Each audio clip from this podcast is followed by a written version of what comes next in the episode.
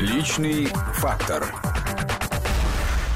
Приветствуем всех слушателей радиостанции Вести ФМ в студии Анастасия Борисова. И Руслан Быстров. Как обычно в программе «Личный фактор» мы приглашаем известных людей, новых людей в политике, в общественной жизни, для того, чтобы понять, а что, собственно говоря, это за люди. Сегодня у нас особенный день, поскольку к нам в гости пришла Инга Юмашева, наша коллега. Вы слышали ее в качестве ведущей на радиостанции «Маяк». Вы слышали ее в качестве корреспондента Кремлевского пула. Инга, Рад тебя приветствовать. Мы будем на «ты», наверное, потому что чего уж мы тут да, играть так? Мы друг друга давно знаем. Инга Юмашева стала депутатом Госдумы нынешнего созыва. Да, все правильно? Совершенно точно. Ну вот какие ощущения ты сегодня здесь оказалась, в родных стенах? Чувствуешь, что как дома, как будто или уже все чужое, другой этап жизни, он миновал навсегда? Нет, ну не может быть э, чужим этап, который был в жизни в течение 12 лет, и телевидение, журналистика, радио. То, собственно, с чего я начинала, то, что сделала меня как э, профессионала в какой-то степени. И на сегодняшний день действительно это то, что мне и близко, то, что мне очень дорого, и все люди, которых я сегодня вижу здесь у нас в студии, в редакции, это такая одна большая семья, которая навсегда останется в сердце и будет со мной. Да, Инга сейчас шла по ньюсруму, всем жала руку, всех обнимала, целовала. В общем, это, конечно, хорошая встреча, поскольку мы не, не так часто видимся вот, в связи с твоей работой новой. И, видимо, к сожалению, будем еще меньше встречаться. Ну, в последнее время, да, к сожалению. Хотя, с другой стороны, вот э, сейчас такой интересный опыт совершенно, когда мне приходится работать с журналистами. И тот, э, те несколько лет, э, которые я провела в профессии, и вот э, была журналистом Кремлевского пола, и на радио работала, и на телевидении. То есть я сейчас понимаю своих коллег очень хорошо, и мне с ними легко общаться. Ну, ты знаешь что... процесс двух сторон, из стороны журналиста и из стороны ньюсмейкера. Да, и поэтому, когда просят э, дать интервью, совершенно для многих удивительно бывает вопрос с моей стороны, сколько вы хотите по хронометражу, какой должен быть синхрон. То есть профессиональный вот. подход. Сразу, что надо, говорите. Вот, поэтому это облегчает работу, так скажем, и мою как спикера, и журналистов, которые пришли за информацией. Надо сказать, что слушатели Ингу не только слышали на нашей радиостанции, но еще и видели на телеканале «Россия-1», на телеканале «Россия-24». А, и тем не менее, Инга, ну вот, насколько смотрели мы, заявляла о том, что журналистом никогда стать, в общем-то, в детстве не собирался. А кем хотел стать? И два образования высших, да. А, не связанных совершенно с журналистикой. Абсолютно. Это правда. Ну, во-первых, я считаю, что отчасти это, наверное, и какой-то промысел, возможно, это везение, потому что я действительно Свою задачу главную я видела в жизни просто стараться разносторонне развиваться. То есть это был и тот импульс от родителей, которые хотели просто видеть ребенка, который максимально, эм, максимально владеет и знаниями определенными и в спортивном плане развивается, и музыкальную школу меня отдавали. Поэтому э, я училась на втором курсе нефтяного университета. Школу Это... закончила с отличием, не скромничай. Золотой, золотой медалью, да. Да, то есть мне на самом деле, я считаю, очень повезло с э, семьей в первую очередь, поскольку э, Действительно, мои родители для меня делали все для того, чтобы создать вот этот вот фундамент. Это и была лучшая школа у нас в Уфе, и сегодня она входит в число лучших по России, гимназия 39-я. Школу я окончила золотой медалью.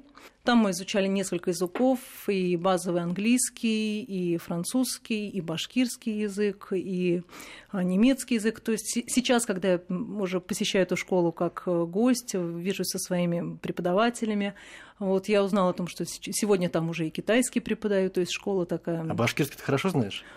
В какой-то момент я э, очень активно его изучала. Пока уехала в Москву, конечно, любой язык требует практики, и хотелось бы наверстать упущенное за время кампании, так скажем. Удавалось э, что-то попрактиковать, когда выезжала. А там говорят в Башкирии на башкирском сейчас, или все таки мало? Говорят. Говорят? Говорят. А можно там что-нибудь сказать, чтобы мы оценили звучание башкирской речи? Ну, что-нибудь, любое, любую фразу. Базовая хаумыгат. Это что такое? Здравствуйте, приветствие, да. Так, интересно. Э, звучит, конечно, мелодично достаточно. Ты про родителей заговорила, а кто они? Мама у меня преподаватель э, иностранного языка, английского языка и французский у нее второй был язык. Она закончила иностранный факультет, факультет иностранных языков. А папа у меня ведущий специалист э, в отделе обучения персонала нефтяной компании, поэтому папа сейчас еще работает, мама уже на пенсии, То есть мама у меня в своей деятельности больше была как лингвист, работала как э, технический переводчик с английского языка, и последние вот лет 20 плотно работала в сфере туризма, это было ее направление, и, наверное, отчасти по этому вот э, в рамках своей предвыборной кампании развитие внутреннего туризма, это была одна из тем, которую я для себя определила, и мне было очень интересно на примере региона Башкортостана вот работать в этом направлении. Я продолжаю то есть всячески помогать нашему комитету по предпринимательству и туризму в республике, который занимается этой темой. Ну, вот, собственно говоря, разносторонние занятия в детстве, это мы все поняли, действительно, языки и спорт, и то, и третье. А мечта какая-нибудь у тебя была? Кем ты хотела в детстве стать? Депутатом? Вот уж точно не мечтала, более того... Именно этого созыва нынешнего, именно от этой партии, может быть, так? Ну, вы знаете, отчасти мне было даже любопытно сейчас вспоминать о том, что когда я переехала 10 лет назад в Москву, почему-то я Первое, что купила на свою зарплату, помимо каких-то базовых вещей, это Конституция Российской Федерации. Угу. То есть она у меня лежала вот на столе, я тогда еще не понимала, к чему, наверное, это все приведет а это и был почему. Знак уже. Да, ну какое-то вот такое внутреннее влечение, оно такое, оно, оно присутствовало. Но что касается телевидения, вот э, тоже я училась на втором курсе, и в тот момент э, и не думала о том, что я хочу быть ведущей на телеканале, но так сложилось, а что... Курс какой университет был? Второй курс, нефтяной университет, у меня была на такая... кого ты учился? Э, связь с общественностью. А, ну, все таки близко. Близко, и я узнала о том, что башкирское спутниковое телевидение объявляет набор, объявляет конкурс непрофессиональных ведущих, то есть все желающие могли принять в нем участие. Я сказала «да», нужно пробовать, нужно идти вперед. Приезжаю на телецентр, у меня там не было никаких ни знакомых, ни друзей. Действительно, я приехала по объявлению. Узнала о том, что потребуется для того, чтобы участвовать в этом конкурсе. Мне сказали, что вот нужно будет в первой программе представить себя и впервые в жизни прочитать незнакомый текст. Прям сесть перед камерой, да, страшный по... такой еще, неизведанный. Да, поэтому а, с этим заданием я справилась. У нас всего этот конкурс длился три месяца. Ух вот ты, первый этап, много. да, 100 человек участников у нас было. Первый этап это было 10 программ по 10 э, участников. И удивительно, что э, я участвовала в самой первой э, программе, и она выходила 1 апреля. То есть я задумала участие, но никого не известила предварительно о том, что угу. вот сегодня вы будете, есть возможность там меня увидеть или там просила там кого-то проголосовать, нет. Но когда день в день уже должна была выйти программа, я позвонила родственникам, друзьям и говорила, что вот сегодня я участвую в телевизионном конкурсе, если у вас есть возможность, посмотрите, понравится, там проголосуйте. А, Инга, хватит, да, 1 не апреля. смешно, не смешно, не сказали. Вот, поэтому голосовали зрители, которые, собственно, а, и, и так планировали посмотреть эту программу. Вот. Там прям голосование было. Да, ну, через смс, подход через, через, через звонки, да, то есть такой был конкурсный отбор. И второй этап уже нас 10 человек из 10 программ осталось. Э, для нас э, предусмотрели конкурс такой а слабое звено уже на проверку интеллекта, на проверку общей эрудиции. И Финальный этап, э, там уже было пять человек у нас в финале, нам дали каждому по программе, кому-то достались новости спорта, кто-то ушел на радио, кто-то из ребят там вел э, формат «Доброго утра» на башкирском телевидении, а мне достались «Вести Башкортостан», на России, чему я, собственно, была очень рада. И это был совершенно мой формат по, по складу, по настроению, по тематике вообще программы. Поэтому я с этим заданием, видимо, справилась. Меня определили зрители победителем этого конкурса, и после этого сказали, ну, замечательно, то есть вы победили в конкурсе, там интервью, а, фотосессия, но никто при этом не говорил о том, что вот мы вас принимаем на работу, вы теперь у нас ведущие на э, телеканале местном. Я поговорила с руководством, мне сказали, ну, хорошо, да, вот вы знаете, мы бы хотели вас видеть, но, как и любому специалисту, чтобы выйти там в эфир, вам нужно будет еще очень много над собой работать. Это и голос, это и дикция, это и вообще навыки чтения информационных текстов, это логика чтения. Вот, поэтому всем этим я занималась вместо летних каникул, июнь, июль и август как раз. И вот 22 сентября 2004 года у меня был первый, первый эфир. И что, что так тоже удивительно, через 12 лет ровно, 23 сентября уже 2016 года, я подписала заявление об увольнении. Такой вот цикл. Да, это, конечно, выразительно. А ты сама занималась э, дикцией? Мне, мне очень повезло с наставниками. У а, нас, были. да, Нил Гаязович Дистанов у нас был очень сильный специалист в этом плане, и он уделил э, максимальное количество времени, и мы с ним так вот прицельно день за днем вот штудировали тексты и работали а, в новостном редакторе. Он мне показывал, в чем специфика, что такое. А ты хотел сразу в новостях работать или, может, развлекательные форматы тебе были ближе? Нет, новости. Новости? То есть это было стопроцентное а попадание. Почему? Может объяснить? Да ну, скучно, новости, господи, ну что там, а развлекательные там вот и интересные истории, какие-то желтые, нет, нет, скандалы, нет. интриги. Нет, я была довольно таким серьезным э, на тот момент, э, ну и ребенком, и, и девушкой, то есть я вообще собиралась поступать в аспирантуру по философии или по политологии, mm. то есть у меня такая больше научная была направленность, я думала, что вот, собственно, я таким образом буду двигаться дальше, был уже научный руководитель в Уфе, который готов был со мной идти дальше этим путем, но вот судьба распределилась таким образом, что с третьего курса два года я работала ведущей программы «Вести Башкортостан», и уже как раз-таки на четвертом курсе э, опять же был конкурс своеобразный. Из разных регионов, благодаря тому, что наш холдинг ВГТРК – это действительно уникальная структура, которая позволяет э, работникам в разных совершенно телекомпаниях иметь возможность и приехать в Москву, и пообщаться, и пройти определенные курсы повышения квалификации. Что, собственно, произошло и со мной. Порядка 14 у нас э, было приглашенных ведущих на курс э, в Москву на неделю. И вот мы приезжаем, и тут нас встречают и Мария Ситтель, и Сергей Брилев, и Эрнест Мацкевичус. Для людей, которые, собственно, работают на региональном телевидении, это, конечно, это и и без этого, конечно, звезды и великие профессионалы, поэтому общение было очень таким ценным, очень приятным. И вот по итогам вот недели, так скажем, такой подготовки, общения, мастер-классов, а, руководство уже московского а, дирекции информационных программ, тогда была Юлия Анатольевна Ракчеева, она пригласила в кабинет меня, как я помню, и Татьяну Ремезову, мы с ней вдвоем угу. оказались. И мне был задан вопрос, Инга, что вас держит в Уфе, готовы ли вы переехать? Поэтому у меня единственный был аргумент, что мне впереди еще предстоял пятый курс университета, а у меня а, цель была получить красный диплом, и я уже начинала работать над, э, дипломной, над дипломным проектом. Поэтому не было желания переводиться куда-то.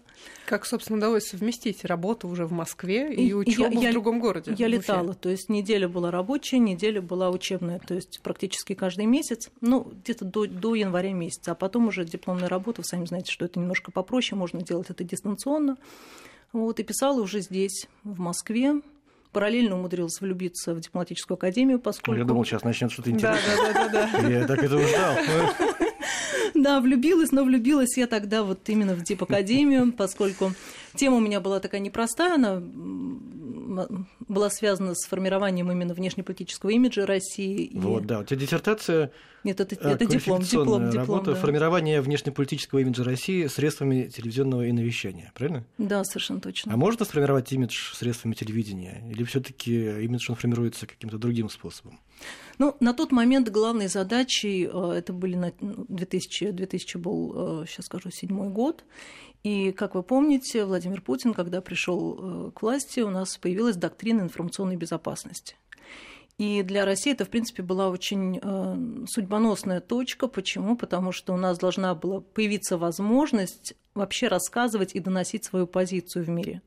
И тут не шла речь про какую-то пропаганду и про навязывание ценностей и видения, а нам нужно было в первую очередь хотя бы иметь возможность иметь канал коммуникации для того, чтобы мир узнал точно так же, как это происходит во Франции благодаря э, французскому круглосуточному каналу Deutsche Welle в Германии, CCTV в Китае. И у нас, как вы помните, появилась тогда Russia Today на английском uh-huh. языке. У нас появился а, канал тогда уже Руси Альяум на арабском языке. И само это веяние, само направление и вот э, то, собственно, что делала Россия для того, чтобы мнение нашей страны учитывалось в мире, э, для меня показалось очень интересным. И поэтому, собственно, вот этим а, вопросом я и занималась, э, когда готовила свою дипломную работу. И поскольку с литературой было не так просто по, на тот момент по э, теме имиджа страны. И обращалась очень часто к, э, к библиотеке дипломатической академии. И вот так случилось, что атмосфера дипломатии, она меня захватила. Поэтому через год я поступила уже на второе высшее. Так случилось, да, второе высшее образование. Но, собственно говоря, вот если мы говорим про телевизионную карьеру, она до какого-то момента шла так вверх, вверх, сначала из Уфы в Москву, потом в Москве тоже новые-новые этапы, а потом вдруг случилось радио. И, в общем-то, это не секрет, что многие телевизионщики к радио относятся так, ну, немного, считают его не до телевизором. И как в жизни вдруг у тебя появилось радио? Многие это могли бы посчитать таким немножко шагом назад. Ну, тут, наверное, стоит обратить внимание на э, ту позицию и работу на радио, да, то есть э, журналист... Ну, радио «Маяк», э, радио, новостей. Радио «Маяк» — это э, программа была, который, э, которой я занималась собственно, параллельно с телевидением. Я была ведущей программы «Вести Москва», параллельно э, вела новости на радио «Маяк». Но тут важно отметить, что, в принципе, вот если посмотреть какой-то профессиональный путь, мне очень везло с наставниками. И трудно, наверное, перечислить э, всех людей, которые мне профессионально дали вот ценные советы и помогли, и поддержали, но э, упомяну в первую очередь, конечно, Сергея Борисовича Брилева, к которому я тогда 10 лет назад мы приехали на вот стажировку и общались, и он мне сказал одну фразу. Несмотря на то, что ты ведущая новостей, что ты уже ведущий, считается, что ведущий информационной программы – это э, престижная профессия, и это определенное достижение, высота. Он говорит, что ну, а, твоя задача вникнуть максимально, чтобы стать профессионалом во все нюансы телевизионной, радийной кухни. И благо наш холдинг ВГТРК, еще раз с удовольствием это отмечу, дает все возможности для того, чтобы можно было себя попробовать в совершенно разных направлениях. Поэтому, когда я работала на э, телевидении и вела программу «Вести Москва», по выходным я вела новости на радио «Маяк». Для меня это был прекрасный опыт радийной работы. Плюс к этому, конечно, не скрою, это был хороший хорошая возможность э, с учетом того, сколько это требует времени, да, то есть у нас была смена по 6 часов. В субботу и воскресенье я работала, возможность была и как-то помочь себе в плане оплаты квартиры, потому что я снимала квартиру. Плюс к этому я работала не только на радио. Не, не все меня понимали, когда я, будучи ведущей «Вести Москва», на свободной неделе работала еще редактором-международником на «России-24» для того, чтобы штудировать свой политический английский, чтобы и, и эту часть профессии тоже познать для себя. Но потом уже был и кремлевский пул, радио Вести ФМ, и правительственный пул. Вот Настя, мне так э, удивительно. Мы обычно с тобой как-то, ну, так скажем, а, взаимоисключали друг друга, когда тебя отправляют с Дмитрием Анатольевичем, например, меня с Владимиром Владимировичем или наоборот. Но так тем... никогда мы не, мы не виделись. Мы не вот, пересекались. Сказать, впервые да. встретились практически, наконец-то. А в пуле работа, какая она, работа в пуле? Можешь описать кратко? Что это такое? Ну, во-первых, один из главных, наверное, таких эм, вопросов и навыков, который необходим, на мой взгляд, для работы в пуле, это концентрация. Поскольку столько разных факторов, которые приходится учитывать, я думаю, что Настя меня прекрасно понимает, это и содержание, и качество эфира, когда ты выходишь в прямой эфир, и неважно зрителю, слушателю, откуда ты выходишь, ты э, находишься в этот момент в самолете, который уже отрывается от земли. Бывало и такое, когда в Москве итоговая программа, а ты завершаешь командировку, никто не будет тебя ждать, пока у тебя закончится эфир. Вот. Либо это вопрос даже технический, просят в какой-то момент переехать с точки на точку, а у тебя эфир, и ты должен как-то умудриться а, для слушателя создать, так скажем, атмосферу того, что все в порядке, ты спокойно, ровно рассказываешь сознанием дела то, что... А, а, а в этот момент, например, ты одной рукой собираешь свои вещи, другой рукой держишь э, телефонную трубку и э, смотришь при этом на свои бумаги и пытаешься максимально быстро и четко и понятно профессионально донести информацию.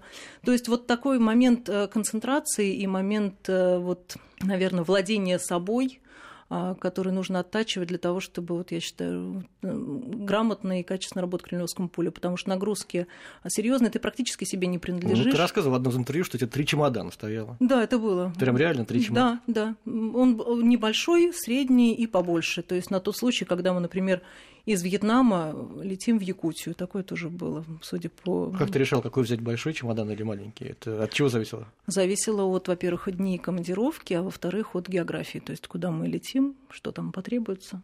А в чем смысл тогда этого? Представляешь, ты не принадлежишь сама себе вообще. У тебя на личную жизнь времени не остается. Ты на России 24 международник, и ведешь Вести Москва, и ведешь новости, и в пуле. А жить-то когда? Однажды было сказано, что путь сердца – это путь, которым э, идти легко и приятно. Вот когда я понимаю, что это путь сердца, что это то, от чего у тебя горят э, глаза, от чего а, у тебя, так скажем, играет определенный адреналин. И вот, наверное, благодаря вот этим фактором ты не чувствуешь работу работой, то есть это твоя жизнь, и когда меня спрашивают, ну а когда же ты живешь, там, личной жизни или еще что-то, я не очень понимаю, то есть этот вопрос, потому что это настолько твое, и вот это вот э, желание работать в таком ритме, на тот момент это было именно то, что мне нужно. Инга, ты очень красивая. Просто потрясающе. И наверняка же тебе было куча писем, когда ты работал на телевидении, каких-то предложений руки и сердца. Как ты отбивалась от всего этого? Ну, вы знаете, очень трудно сказать, как, вы, как ты отбивалась, потому что, ну, понятное дело, что пишут люди, действительно и пишут разные люди. Э, кто-то, так скажем, это делает искренне. Разные были письма, которые я получала от э, зрителей. У кого-то чувствую, что, в принципе, там, может быть, бывало такое, что определенная степень неадекватности тоже присутствовала. Поэтому Они теряли тоже... голову просто, когда видели тебя в кадре? Ну, Руслан, это будет нескромно, если я буду сейчас это А это я говорю, это мои слова исключительно моя точка зрения. Но были некие такие вот трудности, ты чувствовал излишнее к себе внимание, поскольку ты действительно очаровательная женщина? Я старалась всегда соблюдать дистанцию, потому что работа работой, и тут всегда вот важен какой-то баланс, и человек стараться не обидеть. Э, очень много писем приходило после того, как я вернулась на телевидение и вела программу «Вести» утром.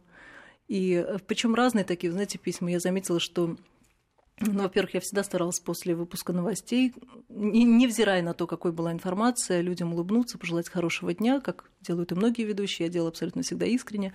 И людям очень нравилось это. И мне писали мужчины, говорят, что вот ваша улыбка нам очень приятно, вот создает хорошее настроение. Но был один человек, который упорно мне писал и говорил, пожалуйста, перестаньте улыбаться. Заплакать, что ли, нужно? Да, то есть я не на все письма успевала отвечать. Он не объяснял, почему? Вот, он мне объяснял, говорит, ну как же так, вот вы рассказываете про э, теракты, про самолеты, а потом в конце улыбаетесь. Я постаралась в одном письме объяснить человеку, что, конечно, невзирая на то, что мы освещаем новости и события, которые уже произошли, и которые действительно большинство из нас хотели бы, чтобы этого не было в нашей жизни, да, и я говорю про какие-то трагические случаи, но тем не менее жизнь-то продолжается. Да, странно. И предстоящий день зрители. должен быть тем не менее хорошим. Вот были Это, такие моменты. Знаешь, мне напомнила историю, как был маленький совсем, мы с дедушкой как-то что-то дома возились, баловались, и дедушка что-то смеялся, радовался, шутил, и, это, и тоже был таким серьезным, как ты. И так мне посмотрел, говорит, дед, Ленин умер, Сталин умер, а ты все смеешься. И дед был, конечно, в шоке. То есть, этот слушатель из той же серии. Но жизнь продолжается. И, конечно, твоя задача как ведущий все-таки дать это понять. Что, несмотря ни на что, жизнь идет вперед, и хорошего в ней больше, чем плохого. Мы сейчас сделаем небольшую паузу, послушаем новости, потом вернемся в студию. Личный фактор.